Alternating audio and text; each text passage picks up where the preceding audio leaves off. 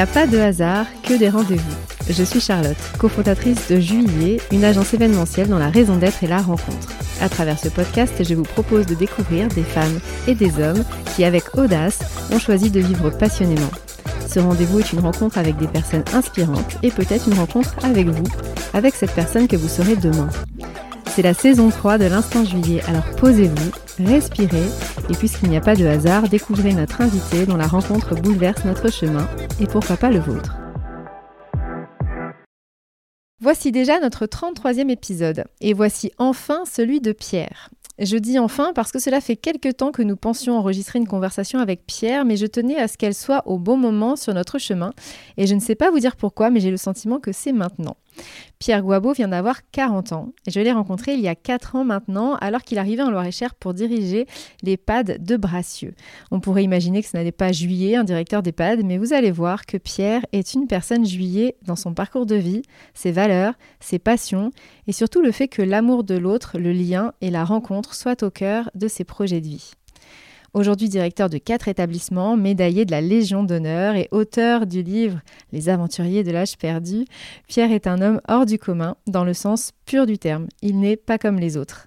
Alors c'est avec beaucoup de fierté que je vous présente Pierre le temps d'un instant juillet. Pierre, bonjour. Bonjour Charlotte. Merci beaucoup d'avoir accepté d'être notre invité sur l'instant juillet. Tu dis souvent que tout le monde a besoin de se sentir exister dans le regard de l'autre, et je trouve que cela définit bien ton engagement pour réenchanter les fameuses maisons de retraite, mais au-delà de ça, ton investissement au quotidien pour faire vivre nos territoires. Tu fourmis d'idées, de projets, mais ils ont tous pour point commun l'amour de l'art et de la vie. Bon, on ne va pas se mentir, tu en as agacé plus d'un en remuant un peu trop.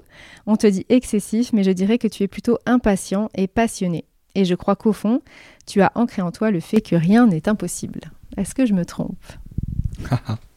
Euh, Rien n'est impossible, ça c'est une certitude. Euh, excessif, euh, ça supposerait, si on le caractérise en forme superlative, qu'on serait à côté. La seule chose qui m'intéresse, pas seulement en tant que directeur d'EHPAD, et tu l'as très bien souligné, aussi en tant qu'homme, mais en tant que citoyen, euh, c'est de se dire qu'on n'a pas à se résigner dans une situation où euh, ce qui fait notre point commun, c'est notre humanité. Et un des dénominateurs communs que nous avons, c'est notre capacité notre, à être aimant, aimable et aimé. Alors oui, euh, ce travail n'est plus qu'un travail, c'est un engagement avant tout homme qui considère que au moment les plus fragiles de nos vies, on a le devoir de proposer une main tendue qu'il soit dans un EHPAD ou ailleurs, euh, c'est qu'en fait on existe au regard de l'autre. Si ça c'est euh, être excessif, alors je dis euh, non, parce que justement, ce qui serait excessif, c'est de tourner la tête à tous les moments de notre vie. Alors oui, il y a des choses qui nous rassemblent, parce que ce qui m'intéresse, ce sont les dénominateurs communs. Quand tu rentres dans un EHPAD, tu as devant toi la plus grande fragilité de la vie, ce qui sera pour beaucoup la dernière étape de vie ce que je trouve le plus formidable, c'est de se dire que est-ce que notre métier, c'est d'héberger des gens dépendants ou c'est d'accompagner des femmes et des hommes dans leur situation de fragilité pour qu'ils restent en situation de dignité avec leurs proches toute leur vie? Parce que oui, même en fin de vie, on est aimant, aimable et aimé. Dans ma propre histoire, de ce qui fait résonance en moi, euh, j'ai été très marqué par euh, un discours de Malraux. Pourtant, je ne suis pas de la génération de Malraux, euh, mais d'un discours que j'avais entendu, qui était le discours sur l'inauguration de la MJC d'Amiens. Donc la maison de la jeunesse et de la culture. Ouais, D'Amiens, là ça fait vraiment... En Picardie, quoi. Donc là où tout ce qui pourrait être stigmatisant socialement, tout ce qui peut paraître non élitiste, Malraux a dit quelque chose d'essentiel, la culture est ce qui nous rassemble notre humanité partagée trouve un dénominateur commun qui ne fait pas dissensus, c'est la culture. C'est l'universalité de la culture. Et quand je suis arrivé euh, dans le Loir-et-Cher, c'était euh, plutôt euh, le hasard de la vie, parce que c'était c'était le, seul poste où je pouvais rentrer chez moi le week-end, il hein, faut être très clair. J'habitais Rouen à l'époque, et mon épouse qui avait fait beaucoup de sacrifices avec ma petite de l'époque, elle avait un an et demi, je suis parti trois ans me former à Rennes, et quand j'ai fini ma formation à Rennes, euh, il fallait bien trouver un poste à proximité. Je suis arrivé à, en Loire-et-Cher, Et très vite, cette aspiration à un projet social, c'est-à-dire au-delà du seul métier de directeur d'EHPAD, c'était de proposer une lecture humaniste des choses, dans une période qui interroge toujours. Et j'ai rencontré des gens formidables dans le territoire du Loir-et-Cher, notamment Yannick Mercoirol à Chambord, euh, c'était au moment où on préparait euh, le 500e anniversaire de, Chambord. Et puis là, culturellement, euh, là, voilà, t'es Et là, on avait à la fois ce que la culture la plus, on va dire, patrimoniale donne à voir. Et je, vais citer cet exemple qui caractérise très bien finalement à la fois mon engagement professionnel et aussi une certaine idée de l'autre que je me fais.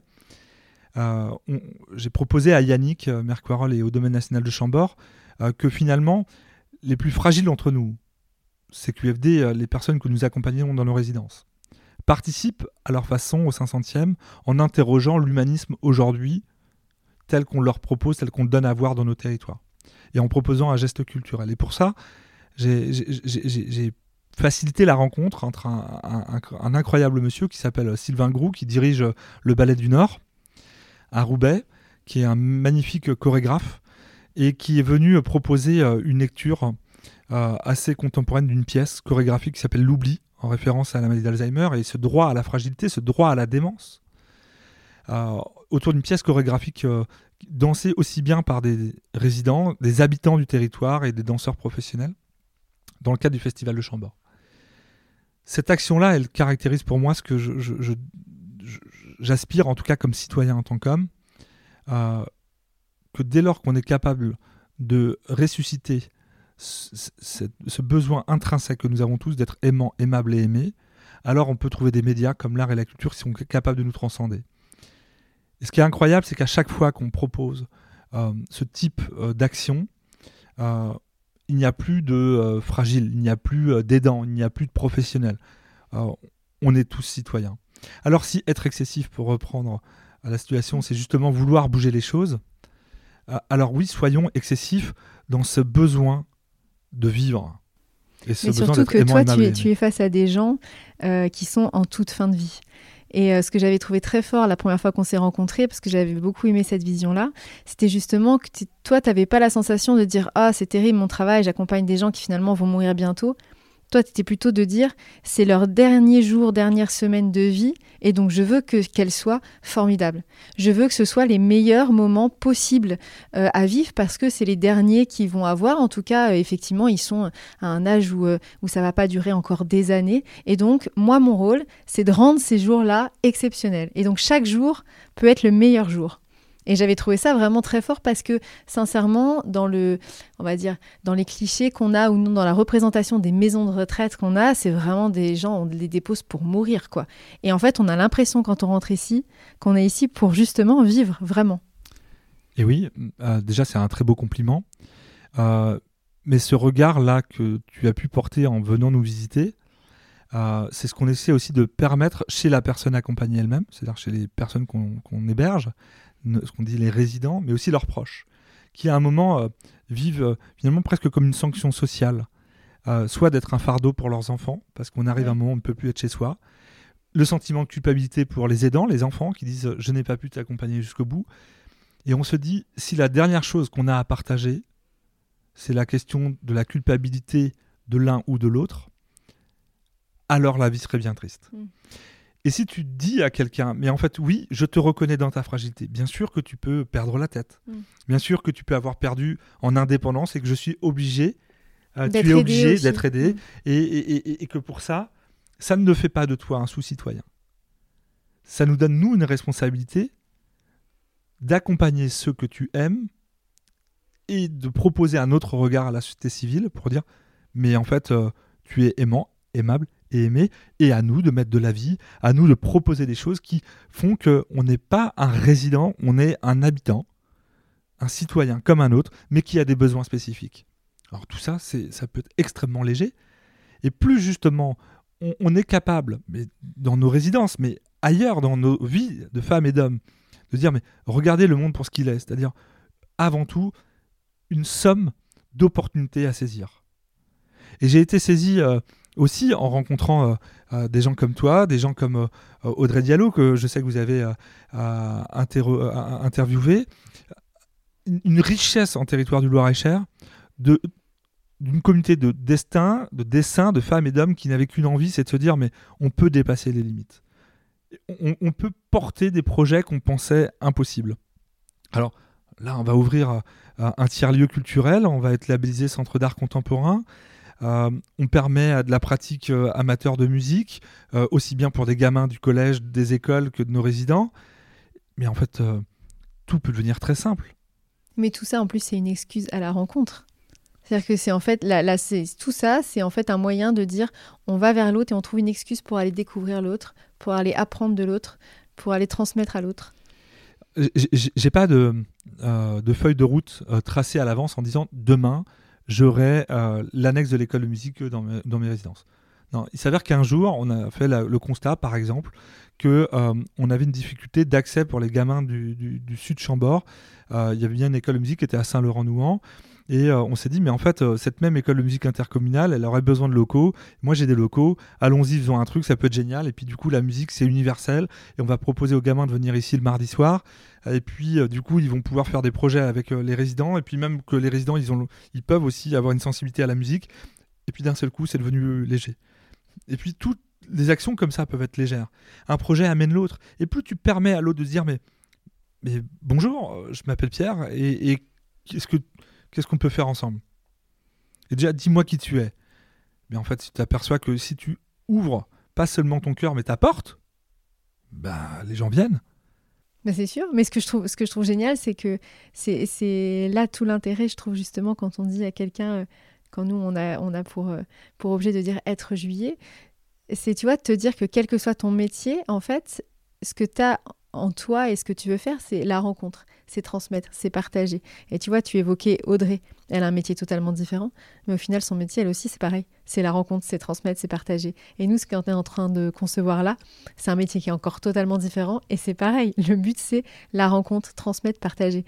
Et en fait, c'est peut-être ça aussi la base, tu vois. Enfin, moi, en tout cas, ce que je porte, la base de l'humanité, c'est ça.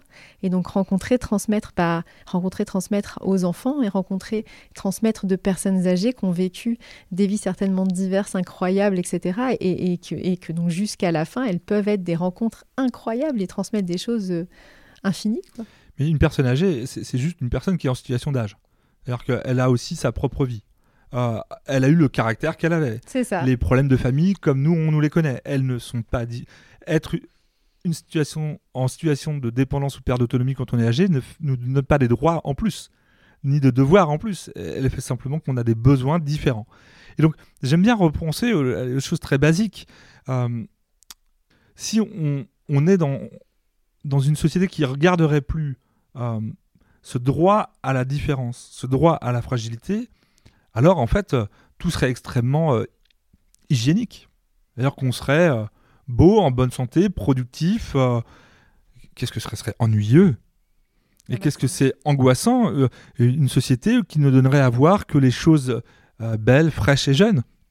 La réalité, c'est que les choses les plus puissantes que je n'ai jamais vues, c'est celle quand on permet à tout le monde d'exister là où il a envie d'être ou là où il peut être. Non, mais c'est surtout qu'en plus, quelle valeur tu donnes euh, à la beauté, à la perfection, par exemple, par exemple comme tu pourrais dire, euh, si derrière, il n'y a pas toutes ces failles, si derrière, il n'y a pas tous ces moments de tristesse ou, de doute. Il n'y a rien qui est plus beau euh, qu'un bonheur, qu'une réussite, après, justement, que tu aies eu une galère, un échec, que tu aies douté, etc. Et finalement, tu arrives à réussir ton projet et tu te sens heureux. Tu te sens heureux pourquoi? Parce que tu sais, tu sais que là, tu es dans un moment de bonheur parce que tu as vécu des choses moins drôles avant et que tu en verras peut-être moins drôles après. quelque part, ce qui fait la perfection, c'est justement toutes ces petites failles, ces petits détails de choses qui, qui sont autour. J'ai un souvenir. Euh, donc euh, j'ai peu parlé. C'est j'étais enfant et euh, j'avais une maman qui était une passionnée de littérature et qui peignait. très amateur, mais qui avait un, don certain.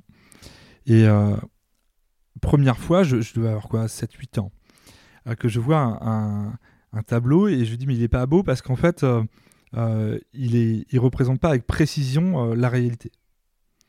je me souviens de sa phrase déjà à l'époque, qui a une, euh, une résonance particulière aujourd'hui. Elle me dit le plus absolu, ce n'est pas de refléter la réalité, c'est de comprendre comment on regarde le monde. Oui, la vision finalement de l'artiste. Qu'est-ce qu'il a voulu montrer Voilà, qu'est-ce qu'il a voulu dire. Et finalement, euh, à chaque fois que je peux m'émerveiller ou que je peux détester une œuvre, ou ce qui m'intéresse, c'est qu'est-ce qu'aujourd'hui elle a déplacé en moi. Et c'est pour ça ce sujet-là, il est essentiel.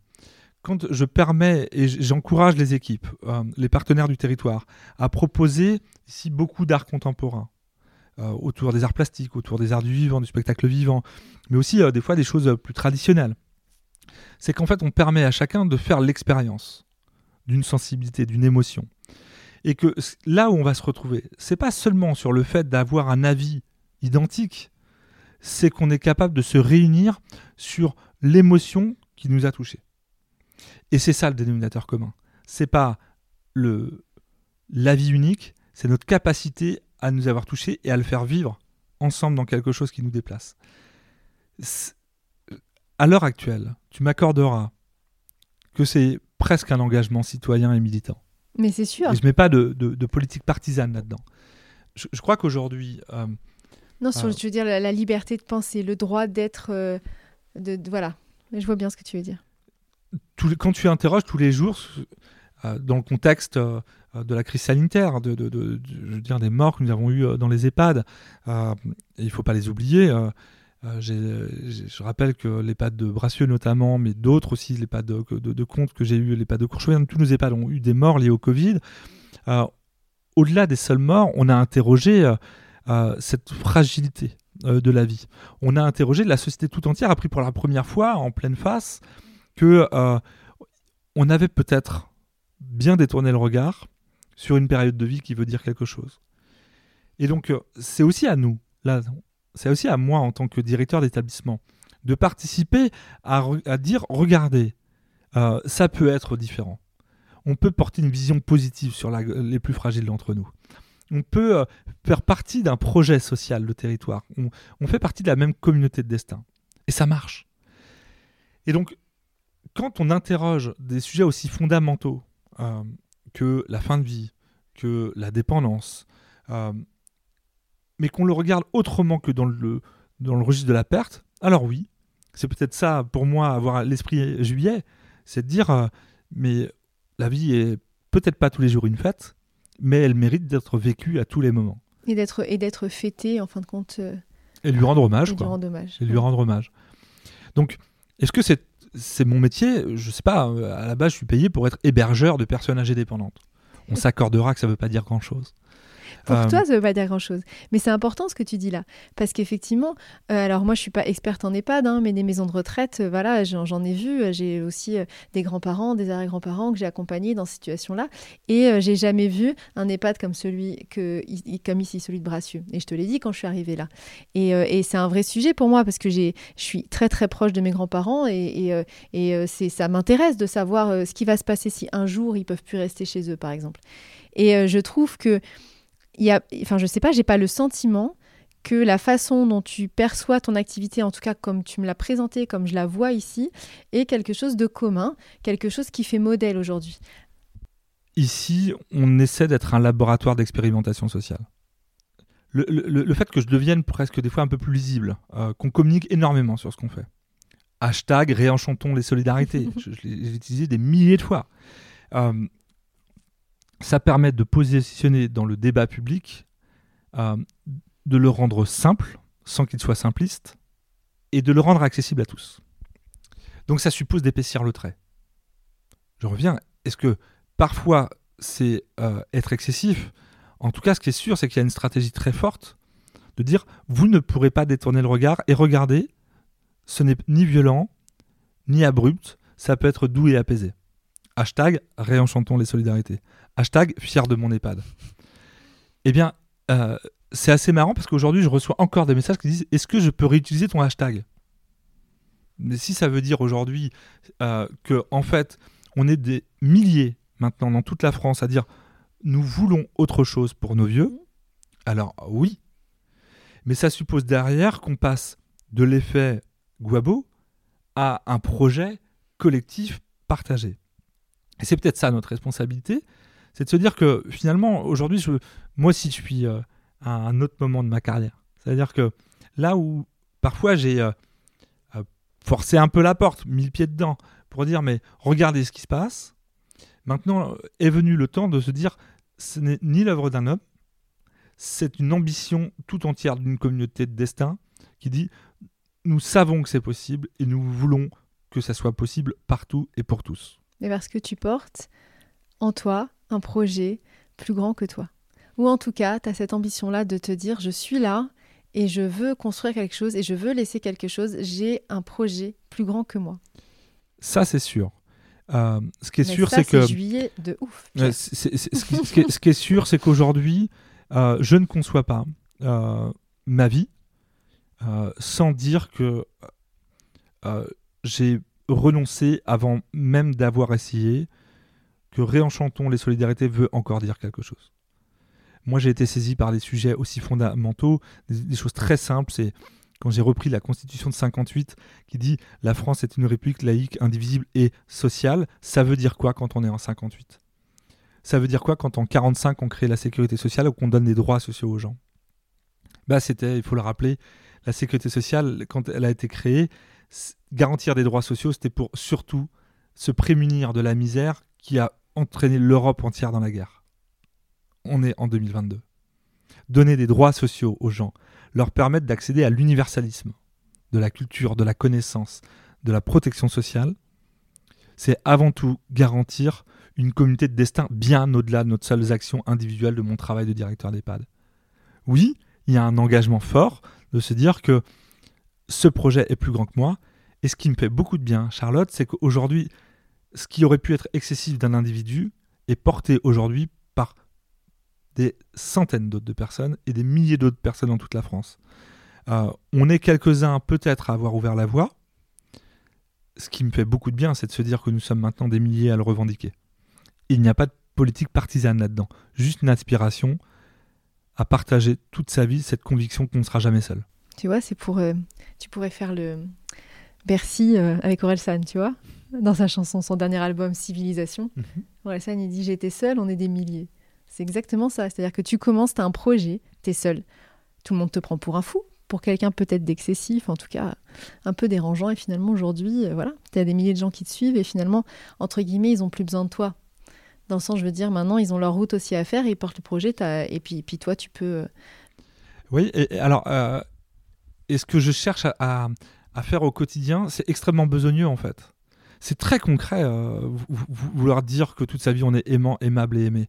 C'est, euh, ça veut dire quoi quand on accueille quelqu'un? Vous êtes passé tout à l'heure et j'ai dit bonjour à tous ceux qui venaient et je, je, je m'intéresse à eux et je fais en sorte que les gens avec qui euh, je travaille s'intéressent aux autres. Ouais, tu as même Euh, raconté l'anecdote de la dame. Moi, j'ai vu que sa fille, elle n'était pas forcément contente. A priori, tu as fait faire du vélo à une dame, elle est quand même tombée dans la rivière. Moi, je me demande si ça vraiment, c'est quelque chose. euh, Bah, Parce qu'en fait, elle existe en tant que sujet.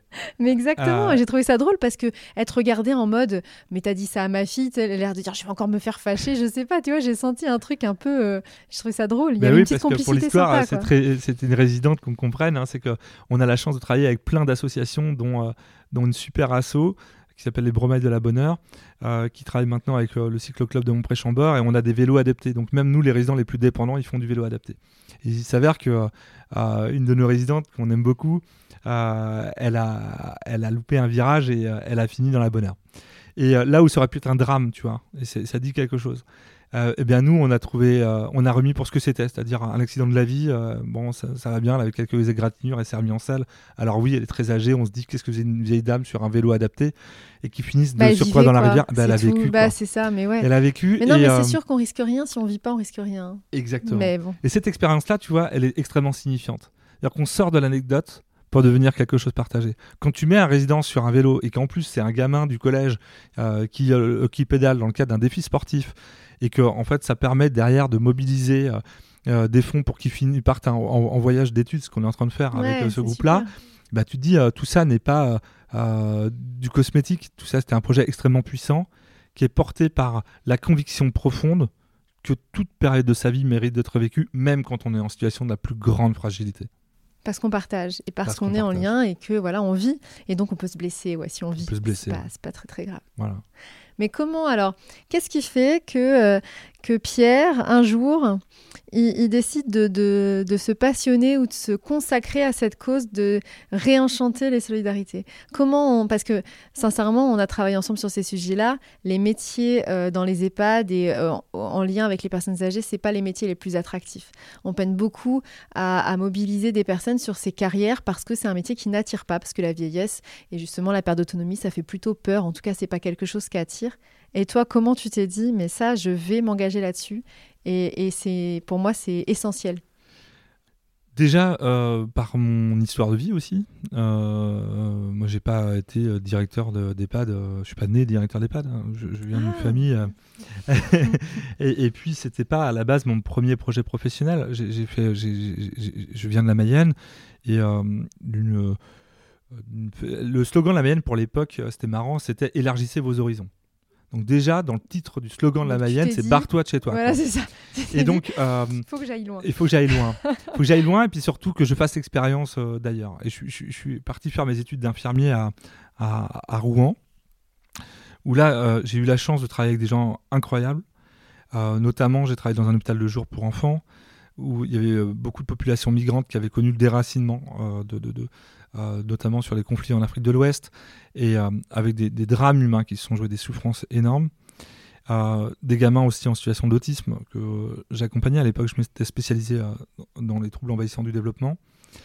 Et j'ai été saisi par ces vies à un moment qui, qui peuvent basculer. Quand tu apprends à une maman, quand elle apprend par le médecin que euh, son enfant ne sera jamais l'enfant qu'elle avait espéré, c'est-à-dire bah et mm. que et en même temps que euh, la vie ne s'arrête pas, que la puissance de la vie fait qu'il y a quelque chose qui va nécessairement se produire.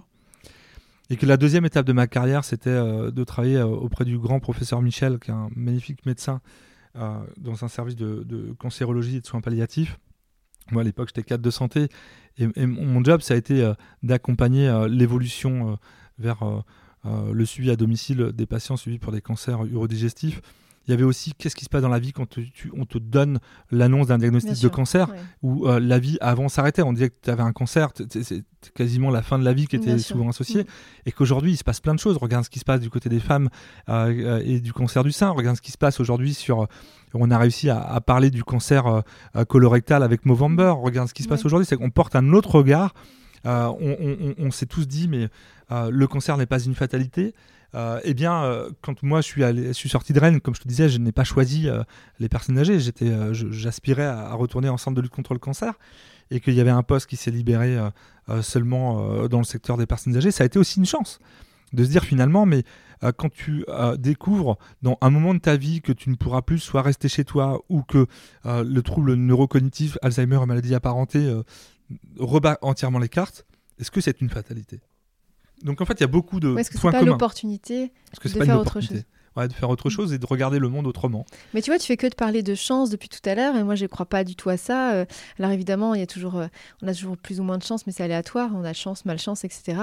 Mais c'est surtout la manière dont toi tu vis les choses. C'est-à-dire qu'en fait, tu as croisé des gens, euh, tu as eu des signes et puis tu as saisi des opportunités. C'est-à-dire que c'est pas tu as eu la chance de rencontrer telle personne ou tu as aussi eu, eu toi l'idée de dire je vais en faire quelque chose et je vais saisir cette opportunité-là pour, pour apprendre, pour évoluer, pour faire autre chose de ma vie je, vais citer euh, Solène, euh, mon épouse, qui, dit euh, souvent un truc notre histoire ne doit jamais être notre alibi.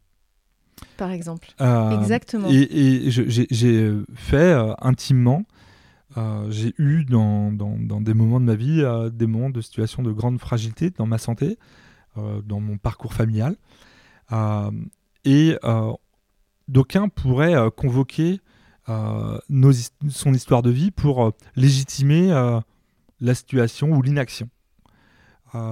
et j'aime cette phrase de Solène qui dit Notre histoire ne doit jamais être notre alibi. C'est au contraire, saisis-toi, mobilise-toi. quoi. C'est-à-dire que. Qu'est-ce que tu fais de ça? Qu'est-ce que tu fais de ça? Voilà. D'aucuns appellent ça la résilience. Ok, très bien. c'est un, terme à la mode. C'est le terme à la mode. Concrètement, je ne sais pas si c'est résilient. En tout cas, je me dis, euh, je reprendrai ce que Solène me dit souvent, euh, ton histoire n'est pas ton alibi. Et donc aujourd'hui. Ce qui est dangereux en plus dans la résilience, je trouve moi, c'est qu'il faut faire attention à ce côté. euh, du coup, il faut cacher. euh, ça va toujours bien. Ou chaque échec est, euh, est l'occasion d'apprendre, etc. Ou, non, il y, a- il y a aussi des moments où justement, non, mais ça va pas en fait. Là, je, je vais pas bien, je suis en échec, etc. C'est pas une excuse, c'est pas pour ça, mais la résilience, tu vois, je trouve que ça cache un peu ce côté. euh, il faut aussi accepter des fois d'avoir des bas et ça dit aussi de, sur ce qu'il faut faire pour en sortir. Quoi. Et ça, c'est fondamental. Je, je- je- Cette espèce de. Quand on me parlait de société un peu hygiéniste, où tout doit être parfait, ça, beau. ouais. Euh, non, ouais, Mm. c'est- profondément dangereux. Et euh, la première des choses, moi, qui me surprend quand je dis à quelqu'un, euh, en fait, euh, quand on a des résidents qui arrivent notamment avec des troubles cognitifs et que les proches arrivent, c'est sou- c'est c'est souvent chargé d'une histoire longue, euh, douloureuse, et je leur dis, euh, en fait, euh, vous n'avez rien demandé. Euh, on est un peu comme chez McDo, venez comme vous êtes. c'est ça.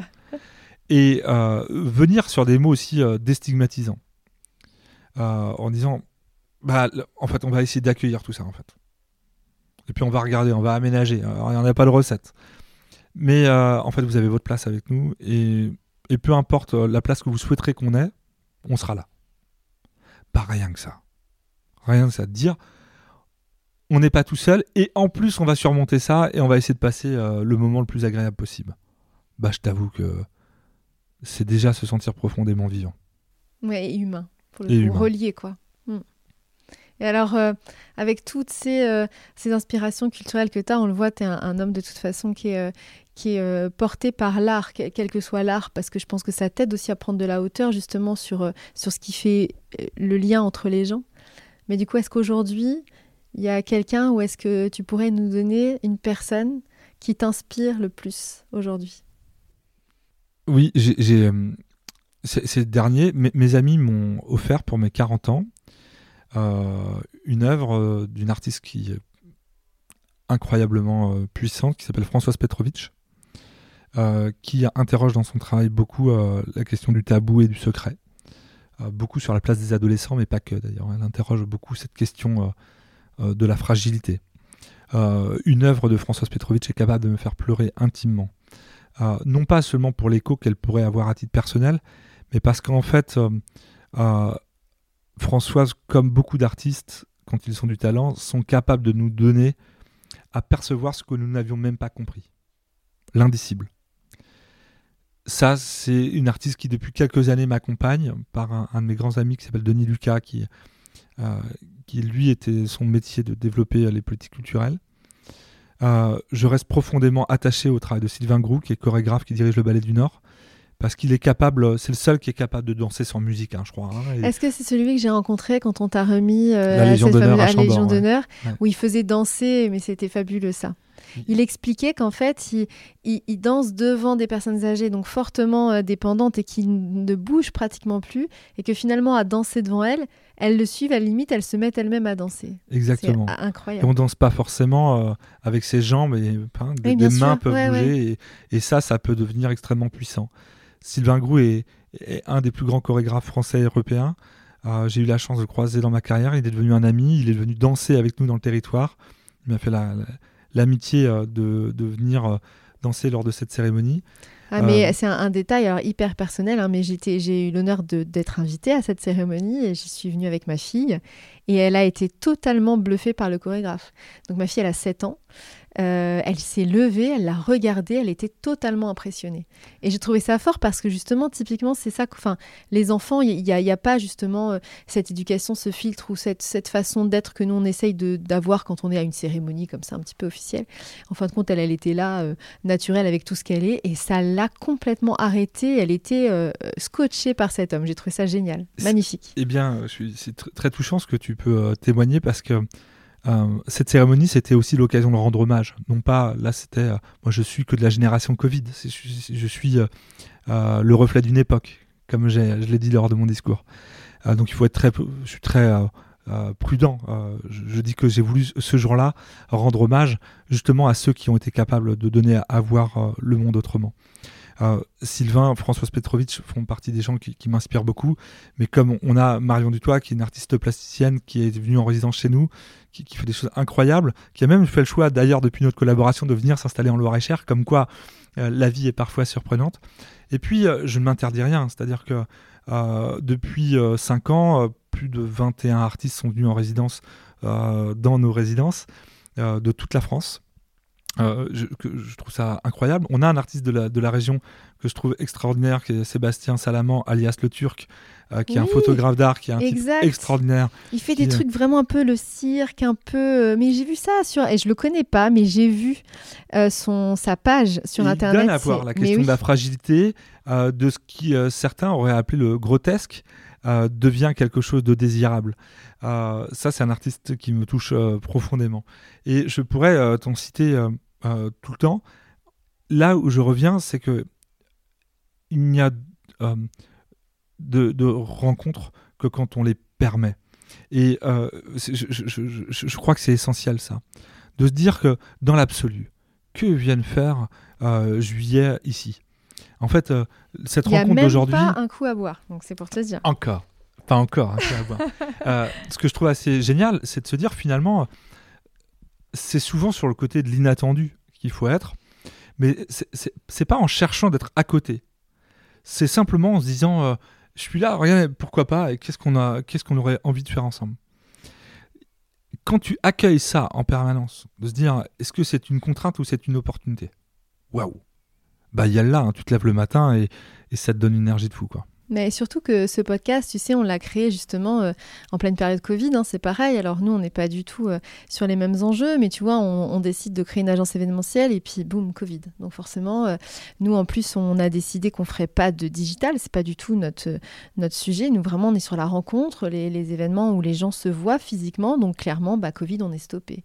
Et on se dit, mais comment on peut quand même aller à la rencontre des gens, garder ce qui est ancré en nous et, arriver à, transmettre. Cette richesse qu'on a quand on rencontre quelqu'un et qu'on discute avec lui vraiment physiquement. Et donc on a créé ce podcast pour aller à la rencontre de personnes qui justement nous parlent de leur vie, de leurs liens, de leurs rencontres et en essayant de, le transmettre. Et là, moi, je suis hyper fière aujourd'hui parce que là, on te parle et ce que tu dis, euh, on va pouvoir le, diffuser, le transmettre. Il y a des gens qui vont te rencontrer à travers ce podcast et j'espère vraiment qu'ils te feront des, retours euh, sur ce que ça leur a apporté parce que c'est pas anodin tout ça. Nous, euh, au, moment où on, crée juillet, où on réfléchit à juillet en plein Covid, on tombe avec euh, Cédric sur euh, une vidéo d'une philosophe belge qu'on ne connaît pas et qui intervient à la télé belge. Et alors, lui comme moi, on a des vies assez occupées, comme toi aussi. On regarde pas la télé, et encore moins les chaînes belges, si tu veux, ça nous arrive jamais. Et là, on tombe dessus parce que bah, on a le temps, on est confiné, et que finalement, le fil Instagram nous renvoie des notifs et qu'on voit cette, cette, intervention. elle parle d'Albert Camus, qui moi est un écrivain qui me touche énormément. Tu vois, comme toi, Malraux, je suis pourtant pas de la génération Camus, mais euh, voilà, j'adore cet écrivain. Et elle parle de son été invincible, de Camus et l'été invincible. Et forcément, on est en train de créer la marque Juillet sur ce principe-là de l'été invincible qu'on porte en nous et qui la flamme en fait qu'on a en nous et qui peut être n'importe quelle passion, mais, mais qui nous guide au quotidien. Et on se dit, mais c'est incroyable, c'est-à-dire qu'on est en train de créer cette marque et cette femme, elle raconte ce qu'on vit, ce qu'on est en train de faire. Et donc on l'a contactée. Genre, le truc improbable. Et la nana, évidemment, après le Covid, quand on a eu un peu le droit de sortir euh, de chez nous, on a été la rencontrer sur Paris, on a discuté avec elle, et ça a été une rencontre, mais incroyable. Mais je pense que cette rencontre, elle a changé notre projet, et changé notre vie et notre façon de voir plein de choses. Et c'est une femme qu'on a rencontrée, tu vois, sur des mots, sur de la culture, sur Albert Camus. Donc, enfin, tu vois. Eh euh, et, voilà. Et on est là aujourd'hui. C'est pas un hasard. Ça, c'est sûr. C'est pas un hasard. Eh bien, quand tu cites Camus, euh, ce qui a été déterminant euh, pour moi, c'est un livre que j'ai lu. J'étais au, lycée, je finissais mon lycée, encore une fois avec ma, mère qui était, éprise de Kundera sur un livre qui s'appelle La plaisanterie. Et la plaisanterie a changé ma vie. comme quoi, sur une farce, ce livre est puissant parce que sur une, mauvaise blague, euh, euh, la, vie, euh, la vie de quelqu'un peut parfois complètement déraper. Et c'est extrêmement puissant la plaisanterie, ce qu'elle donne à voir dans, les, dans, la littérature un peu sophistiquée de Kundera. la lecture de notre engagement à l'autre autrement, dans la vie autrement.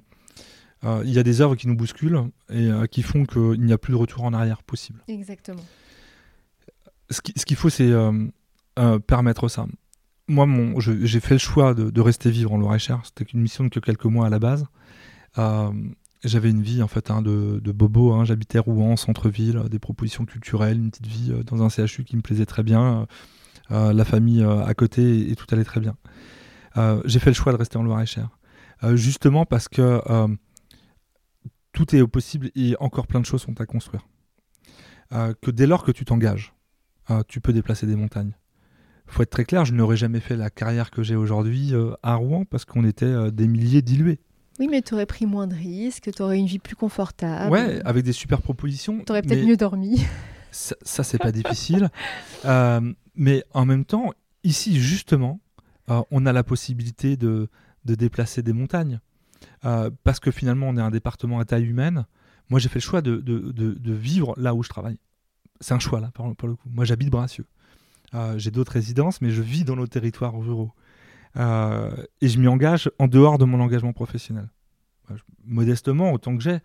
Mais c'est pas c'est pas un supplément d'âme, c'est une nécessité en fait.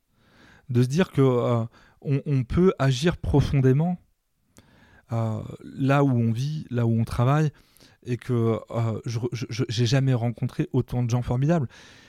Il n'y a pas une journée où j'ai l'impression de ne pas avoir fait une rencontre de fou. Et de se dire que toutes ces énergies-là, elles peuvent faire quelque chose. Ça fait quand même sacrément du bien. Et à chaque fois, c'est par l'art et la culture que j'ai réussi à rencontrer des gens incroyables et aussi par euh, un autre sujet qui vous tient à cœur et qui me tient à cœur, c'est entreprendre. Euh, mais oui. Et, finalement, moi aujourd'hui, je suis directeur d'un EHPAD euh, et d'EHPAD public, mais c'est aussi entreprendre non sur la vision exclusivement financière, bien qu'on a aussi besoin d'argent pour faire fonctionner les projets, et ça, il ne faut pas l'oublier. entreprendre, c'est aussi considérer que on ose, on prend des risques, mais on développe son territoire et on développe les. Avant tout, on est avant tout là pour permettre le développement humain. Donc, euh, entreprendre, ça sera certainement, euh, moi, ma prochaine étape. Euh, je, crois que j'ai encore quelques années à faire ici pour définitivement ancrer cette, cette utopie, comme le dit Pour avoir le sentiment que tu as fait ta part. Ma part, et qu'on a cranté. C'est-à-dire qu'on sait qu'aujourd'hui, on ne retournera pas en arrière. Donc là, je pense qu'il y a encore euh, quelques mois, quelques petites années devant, devant nous. Mais justement parce que j'ai découvert dans ce territoire des entrepreneurs euh, comme vous deux, euh, que par Audrey, par les, collègues du MEDEF et de plein d'autres que j'ai pu rencontrer, entreprendre, c'est plus qu'un projet économique, c'est avant tout un projet humain. Et je crois qu'aujourd'hui, la prochaine étape, euh, professionnel, ça sera autour de l'entrepreneuriat. Je ne sais pas encore sous quelle forme, parce que je m'autorise la magie de la rencontre. Et puis que j'ai 40 ans et qu'il me reste encore des belles années. Bah oui, au, moins, au moins deux, qu'est-ce que t'en penses? Voilà. et puis, euh, ça, c'est essentiel euh, de se dire qu'on ne ferme pas la prochaine étape. Et peut-être que ça sera autre chose, mais en tout cas, celle-ci m'enthousiasme. Et puis, un rêve plus personnel, c'est que j'adorerais sur le même modèle que le tiers-lieu culturel qu'on va ouvrir dans les prochaines semaines à Bracieux, euh, ouvrir ma propre résidence d'artiste euh, chez moi un jour dans un lieu que j'aurais identifié, euh, autour des, jeunes artistes de la région, et aussi accueillir des artistes du monde entier sur un projet vraiment à taille humaine que j'aimerais porter ici un jour. Donc il y a encore des belles années. Alors c'est ça, alors ton, alors tu as devancé la, question euh, qu'on pose à chaque fois à la fin, mais c'est normal parce que je suis pas étonnée que tu aies devancé ça parce que de toute manière, tu es tourné vers demain tout le temps. Et donc, du coup, c'est ça ton demain, ce projet-là, de, es quand même, ça, me rassure un petit peu, ton demain, il est quand même ancré en Loire-et-Cher. Parce que tu sais qu'à un moment, je me suis dit, ah, il en a marre, à force de lutter, il va partir. Euh, en fait, euh, non, c'est aussi savoir profiter d'aujourd'hui ça fait seulement 5 ans hein, que je suis arrivé ici. Au 1er janvier, ça fera 5 ans. C'est bien. Euh, ces années, elles valent double, elles valent triple. Elles ont été intenses, marquées par le Covid dans mon quotidien professionnel, mais aussi euh, marquées euh, par la, richesse de ces rencontres. Donc, le lien avec le Loir-et-Cher, il, sera à vie. c'est sûr. Et ce qui sera en permanence en Loire-et-Cher, je ne sais pas, personne ne peut prédire. c'est sûr, évidemment. en tout cas, les prochaines années seront en Loire-et-Cher, je l'espère, parce que je crois qu'il y a encore des beaux projets à, à relever ensemble. Que j'ai décidé aussi d'y installer à ma famille et que pour ça c'est aussi important. les prochaines années, elles seront capitalisées sur ce qui se fait aujourd'hui. ce qui m'intéresse, c'est pas forcément la prochaine étape, c'est en quoi aujourd'hui permet demain. Tu construis, exactement. En quoi chaque choix, chaque décision, chaque acte que tu fais aujourd'hui construit ce que tu feras demain. C'est pas tellement l'avenir hein, qui m'intéresse, c'est qu'est-ce qui aujourd'hui on construit, on partage, qui amène la prochaine étape. J'ai pas d'obsession de l'avenir. L'avenir, je l'accueille. Le quotidien se construit. C'est une belle conclusion. Merci Pierre. Merci beaucoup.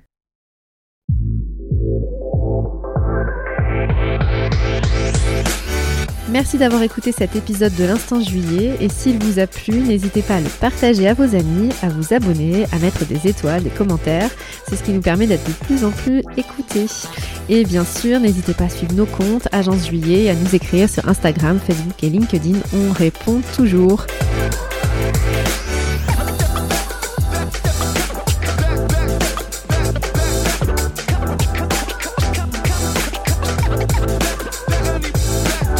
Et on se retrouve très vite pour un nouvel Instant Juillet. En attendant, n'oubliez pas de rire et de crier, de chanter et de danser. N'oubliez pas d'oser. Réalisez vos envies et saisissez vos rêves. Vivez l'instant et osez la liberté. Soyez juillet.